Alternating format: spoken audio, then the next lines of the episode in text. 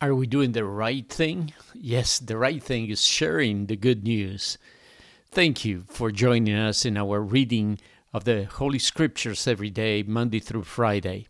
And today we go back to a few chapters in Second Kings as we continue this week in our reading of the Holy Scriptures in what we call five times five times five, five minutes a day, five days a week, and in five years, the whole Bible.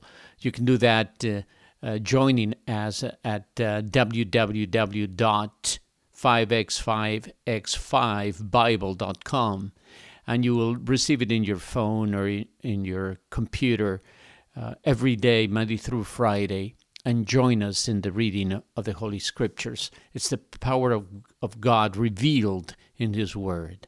The books of uh, First and Second Kings were probably written during the time of Judah's captivity in Babylon, which begins really at the end of the Second Kings. The temple of God was destroyed. Jerusalem was in ruins the tribes of Judah, Benjamin, and some of the Levi were serving a pagan king in a faraway country. These books answer the questions what happened? How did this happen? How a nation under God ends up in such a dire circumstances. The Hebrews would have asked those questions, and we ask those questions of today. The response is Whom did they worship? Who do we worship? Are we worshiping God or things? And we're after success and prosperity instead of God and His will. The kings in these books are evaluated on how they worship the Lord. Good kings serve the Lord in the temple of Jerusalem. The others did evil in his sight. The second uh, book of Kings set examples for the rest of the nations in the lives of uh, David and, on the other hand, Jeroboam. David honored God and upheld his law. Jeroboam disregarded God's mandates and his temple. Instead, he set up two golden calves to worship. Good kings, not everyone though, were from the south kingdom, from Judah, who followed David's example Unfortunately, every one of the kings of the northern kingdom, the Israel kingdom, ten tribes follow the bad example, and most kings of the south, if not all, worshipped pagan gods. The books of King show us how faithful God is to his people we see the full spectrum of God's dealing with Israel, from extreme blessing under Solomon to utter desolation and captivity at the end of Second Kings. The first chapter of Second Kings starts with Elijah displaying God's power when summoned by the king of Israel, but his role fades away in a spectacular whirlwind after chariots of fire separate Elijah from Elisha. And the successor becomes even more, at least judging by the number of miracles recorded, greater than his master. The first eight chapters are a testimony of God's power as God judges Ahab's family with Elisha, Jehu, and Hazael. Elisha divides the water of Jordan, heals the city water supplied with salt, commands respect of his peers and their issue when two female, female bears destroy those who mocked him. Elisha also provides an abundant water supply to the armies of Israel, Judah, and Edom, who were stranded in the desert. And if we're not moved with the multiplying of the widow's oil and with the story of the heartbroken Shunammite whose son dies, and by the how Elisha, by all accounts, ceremonially defiles himself, laying over the dead to rescue this boy and bring him back to life, and feeds hundreds with only two twenty loaves of bread at Gilgal. And then in chapter 5, here comes Na- Naaman with the style and expectations of the rich and famous, only to learn a lesson of humility. Naaman is not impressed by the prophet, but neither is the prophet impressed with Naaman's PR or money. Elisha causes iron to float in the river. These are the first eight chapters of the book of Second Kings, full, full with a wave of incredible miracles.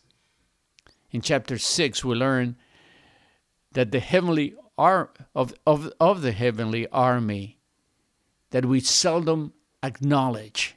Listen to 2 Kings 6:16 Don't be afraid the prophet answered to his servant. Those who are who are with us are more than those that are with them reminded us of first John. Greater is he that is in us that he that is in the world. And the servant's eyes were open and he saw the hill full of horses and chariots of fire all around Elijah, Elisha. No, we don't worship angels, but certainly acknowledge their unseen ministry towards us. And what are some of the lessons we must learn from these few chapters in Second Kings? Number one, be careful with your credit cards. Even a man of God can leave his widow and children in debt. God provides, but the prophet tells the widow, sell the oil, but first pay your debts, and then live off what's left. And later on in chapter 6, when the servant drops that axle head into the river, his concern was that it was borrowed.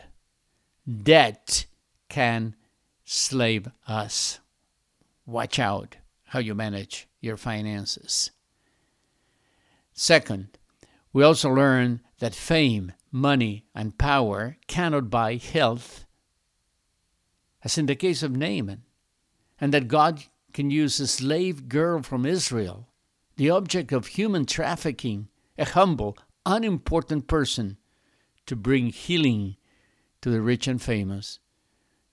And we do well to notice and thank those, or at least some, of the millions and millions of people who every day, day in and day out, do a myriad of unimportant tasks, such as cleaning the operation, operating room in hospitals, delivering supplies to supermarkets, picking the harvest for us so we can have fresh fruit, food, delivering the mail, and so on and so forth. There are two kinds of heroes. Susilo just hope Yono writes there are two kinds of heroes heroes who shine in the face of great adversity and perform amazing acts in difficult situations. And then there are those heroes who live among us, who do their work unceremoniously, unnoticed by many of us, but make the difference in the lives of others. They keep the world running. And who is not moved by the story of the Shunammite? And there we learn that God's ways are unexplainable, bringing a blessing not asked for and tra- tragedies that we cannot bear. And that even though her son was brought back to mm-hmm. life and to her, not all of the stories end, at least by human standards, well.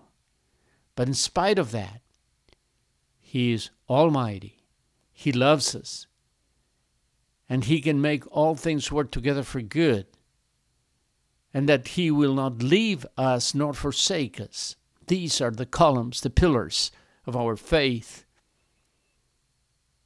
And the reason why we believe those things is not necessarily because we feel Him every moment of the day, but because God said it.